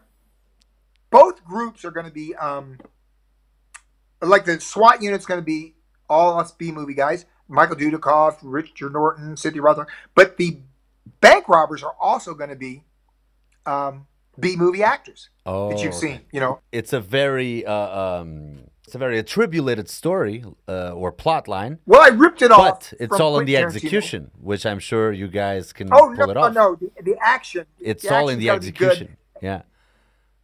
Correct. And the thing is this: the Quentin Tarantino did a movie called Dust to Dawn. Uh huh. That movie starts off with uh, a bank robbery happens, something happens, and they try to go to Mexico. And it's a normal movie. There's nothing that would ever tell you it's a horror film. then the last scene, they're in a bar, and at midnight, all the people in the bar turn into vampires. Okay. So This you want that? same So, way. This you want a that kind of normal twist? movie. Yeah. Yeah. it's right. It's a norm. There, nobody's going to be. There's no tongue in cheek. There's no comic relief. There's. No, it's a normal movie until Until we get in that building, and it's like Predator. We're going through, and I'm talking to guys on the, and then one guy's not answering. I go, "What the hell happened?" And we find his body there, and his arm is torn off. And do you remember when Schwarzenegger in the Predator? He goes, "Guerrillas don't do, th- you know, uh, these guys Oh, don't I do don't this." remember the you know, the guys. They, yeah, yeah. The, I think they were fighting guerrillas. You know, some, some, but the, the, guy, the guys were skinned. Whatever it is out there, it killed Hopper. And now it wants us. And this is going to be the same way. We're going to find guys, a cop dead, and his arms are ripped off, his head's chopped, or something. You know, it's going to be something that these vampires did that it's like robbers don't. bank do this. robbers don't do. don't do this. right. When you rob a bank, you shoot the cop. Look, he was shot. He's already dead. Why would they pull his head off? Why would they tear his? You know, it's and the, and the bank robbers same way, and um, it's um, you know, it's it's a good script. It's a good script. It was written by a guy, by the way, that um, uh, he was a TV writer. He wrote for a TV series, and he he contacted me and he said he always wanted to do. He's a martial artist as well as TV writer. He said he always wanted to do an action film, but he never got the opportunity. I said, look. I got an idea about doing this vampire movie. I just pitched it to him, the basic idea, and he gave me the script back, and it was really good. I Yeah, you worked and um, so far, it, I've been offered to produce it twice by producers. First one offered a certain amount of money, and I've never made a movie for that little money, and I didn't want to take a chance because you know this for me this is going to be a big money maker. I think it could be sequels to it I certainly believe so. of it's and I- Blood Rage. And I think there's being a lot of uh, um, subculture of of the B movies and the martial arts movies, and uh, now you got Scott Adkins doing also a great podcast with with a lot of of the the the action stars. So I believe there's gonna Mm-hmm. be a little bit more research in terms of those those movies that uh, Well- a lot of us grew up watching uh, for the youngsters. Bringing right things now. back is not a bad thing, like uh, the Karate Yeah. Kid.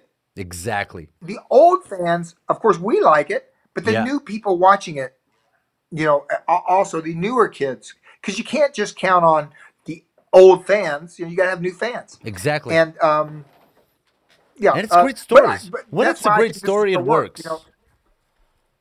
Yes. When- when it's yeah. a great story, and, and I, I believe I believe in this one. I, I you know it's not Gone with the Wind. It's not Academy Award nominee. Exactly, So yeah. I'm not expecting to get uh, any awards. My films don't get awards, but they make a profit.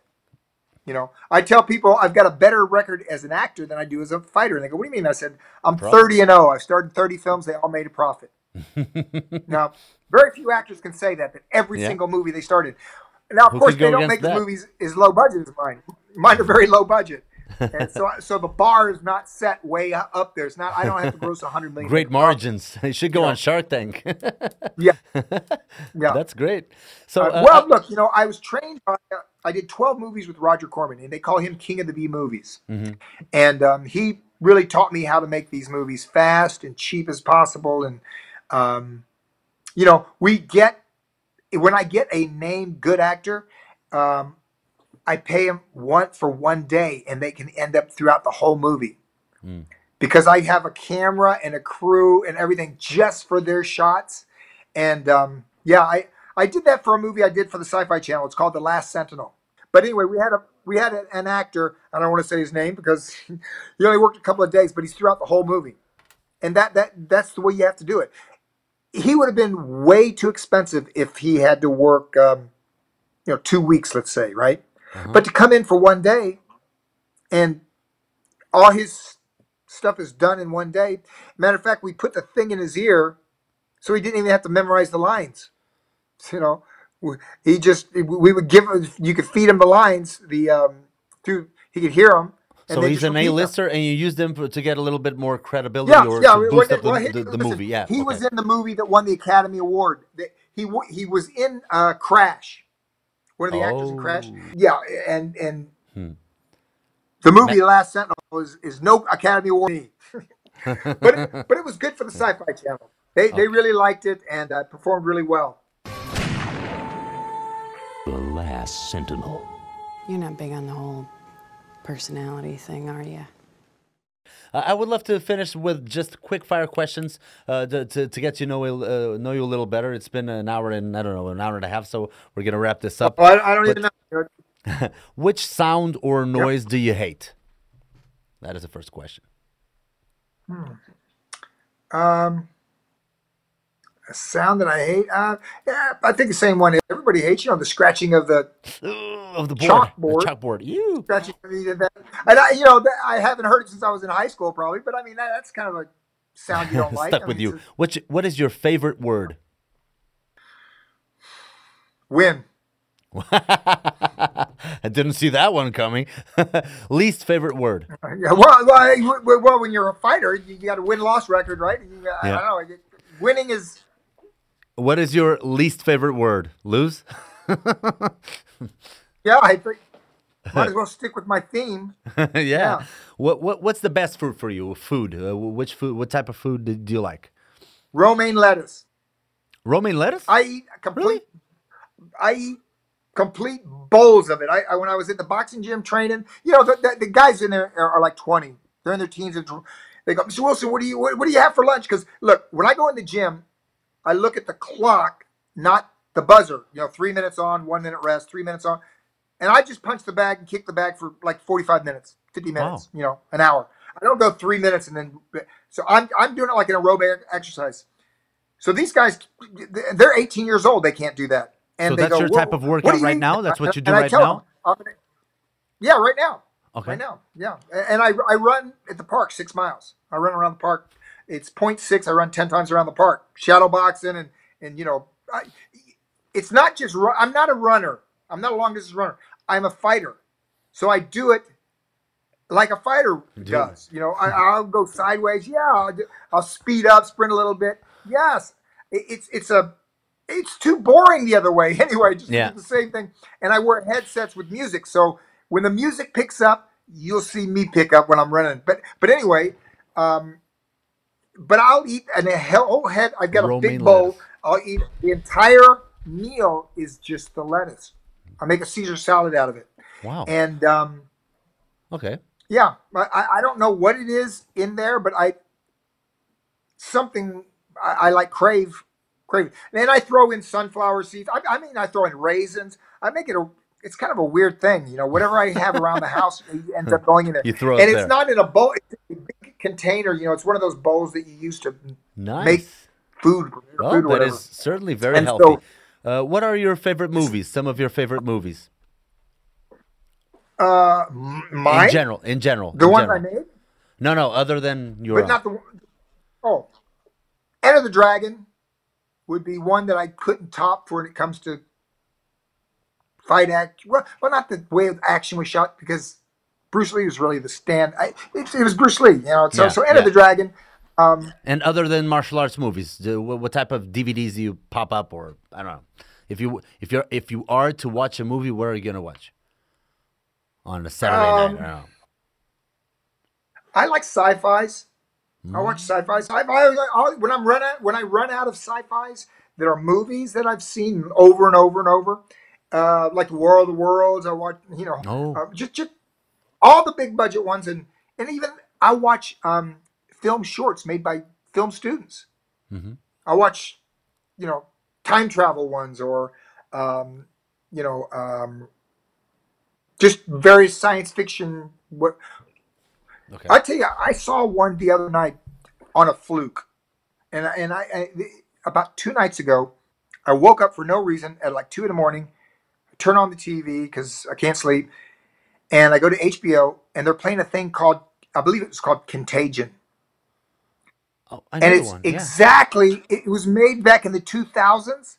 It's about a monkey that gets a virus that gets into people. Oh yeah, yeah, yeah. Uh, not Everybody was monkey, a- posting that bat. movie because of the of the, of the and they, COVID. Yeah. they wore the masks, and and it was it was like what we're going through now. It- You know, so when politicians tell you nobody could have predicted this, Hollywood screenwriters predicted it ten years ago, Yeah. over ten years ago. There was contagion So before they didn't know. Scientists didn't know. yeah, it's like, like, like, like we could nobody could have predicted this would happen. That's like when uh, remember when 9/11 happened and Bush said nobody predicted that they could use w- planes as weapons, but yet the Israelis had security people on every airplane. Of course, they knew that the mentality of a terrorist was to die with the you know they they would die in the process of getting their Yeah. revenge Their or whatever. ideals, their revenge. yeah. Um, the- yeah. Yeah. they- well, listen, the Japanese uh, pilots were not given enough fuel to attack the Americans because they, they, they did some sneak attacks because the Americans thought, well, we're out of range. They, they don't have enough fuel to come and go back. So they Americans wouldn't send our pilots, right? We would never do that. We Mm-hmm. wouldn't send a pilot to attack a ship if we knew it was so far away that, they he couldn't might make not it have back, come right? Yeah, yeah, yeah. yeah. Final question. Final question. What other career besides yours would you have liked to try? So none of those that you were talking about. engineering because that's what I, it was my major, and I liked it then. I, I did like it, and I, I I was on my way to become an, uh, an engineer, and, and I would be working at the best place in the world, which was Kennedy Space Center, because that's where my dad worked. He was at NASA, and he worked for McDonnell Douglas there, and I, so I had the in. You know, you can't get it. I just had to go through two more years of school, graduate. My dad would have hired me, and I'd be working at the Space Center. And that was the place to be because Kennedy was the president at that time. Uh-huh. And um, when I was a kid, a little kid, and um, you know, he put all the emphasis on the space program instead of we didn't have a uh, um, uh, an arms race, we had a space race. Russians were trying to beat us to the moon, and we were trying to beat them to the moon. And Yeah, that was the You main know, focus um, back then until 1969. yeah, that was that was my growing up in the '60s. Yeah. Uh-huh. and my dad worked at the space center. So, so that was the other career I was. If if I had not been a, um, but I can tell you this: what would have happened was this: I would have been very bored. I wouldn't have had as much I fun. thank God Almighty that you did not do it because otherwise we probably wouldn't be here talking. Because I, I can't talk to an engineer. What am I Well, going to say to him? there would never been no, there would been never been a sidekick. That was Exactly, That's my main thing. exactly. Hey, I- So- you know what? I got now, um, this is what's going on right here with me. Um, oh, Can you? is oh, that Sandy sorry? or is that Sandy or what's the name of the other one? Joy? Sandy? Sandy. That's Sandy. This is. Is she licking your your leg? yeah, What time is? it? Do you have the time? Do you have the time? Uh, What time is it? I think so. Wait, wait, I- I have the Portuguese time. I have no idea. So it's. I don't have it 1:14 on my phone. It's 1:14 a.m. here, so it's probably you guys have eight hours less. So you're the engineer. You do the math. I, I, I have Well, no idea. I, I- well, you know what? We started at three. Her dinner time 5:15. is um six. So it's five. So it's, It's- close. it's what it 5:15. is. 5:15. She thinks it's dinner time. No. She's okay, trying okay. to tell me. I'm letting you off the hook. I just want to say something. Thank you so much for this. This was an incredible ride, and uh, I also wanted to say that uh, you got me to tears uh, today. Yes, it was today because I saw one of your latest fights, I believe, with a guy called Branko, and one of the people in the audience Oh, yeah. And one of the people in the Branko, yeah. audience was Chris Penn, and he was like crazy. When you beat up the guy, when you KO'd him, he was like, "Bah, ah, ah, ah." he was so happy. There was uh, Stephen Vincent Lee next Look, to now him. he was my best friend. Exactly. Wilson a left to the body.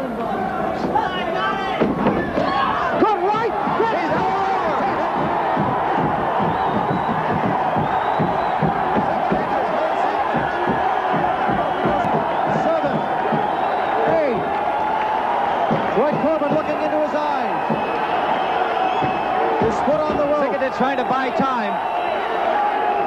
And Wilson really mad. Wilson picking his spots, uppercuts. He's got Cikatic reeling into the corner, over the top. They throw in the towel. It's over.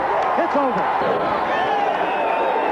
So I saw that and I was like, man, I, it, it got me to tears to thinking of what happened, obviously, with him uh, uh, I going was the down the, bad road. talk to him. Oh, Jesus. And uh, I, well, I talked. I talked to him. I called him. Basically Sean made me the um, uh, lead pallbearer at his funeral. That's the last thing I did was I carried his mm, coffin to the graveyard. mhm. Um, and he said he checked the phone records and I was the last guy he talked to. So everybody wanted to know what was his mood. And I said he was in the best mood since I'd ever since I've known him. And they, they, they said why? And I said I was on a movie set doing a movie, and I got a producer that was working with me. He was so happy with the way my movie was going that I told him about Chris's pet project. He had a, a movie that he had already written the script to that he direct, but nobody would finance it.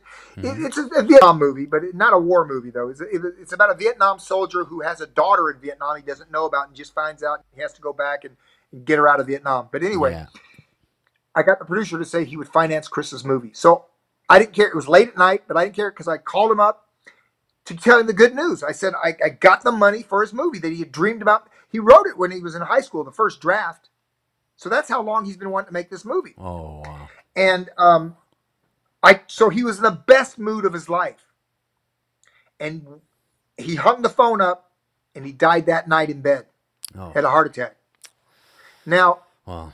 people ask me, well, what was a drug overdose? I said, no, it was a combination of things. He weighed 310 pounds. He had gotten fat, eaten bad food. He was an alcoholic, so he's drunk every day. And he had the flu. So I know this. His doctor prescribed him a codeine-based cough suppressant. He was, and he, Chris doesn't put it in a spoon and measure it. He would just take it and guzzle it. And do, and I, I know that he over he took too much he was tired he had been working all day he was telling me he was exhausted and everything he loved the great news so i it was a combination of things. Yeah. and he did abuse drugs. He did a lot of cocaine in the 80s and what mm. that does is it damages your heart. Yes. he had an enlarged heart from the cocaine. So it was a combination of things and then that's why he died. That, that and i tell people it i learned a life lesson though. If you have something you want to do don't put it off because nobody's guaranteed the next day. You know, the Chris wanted to make this movie his whole life since he was in high school, and um, he finally got a chance, but he didn't.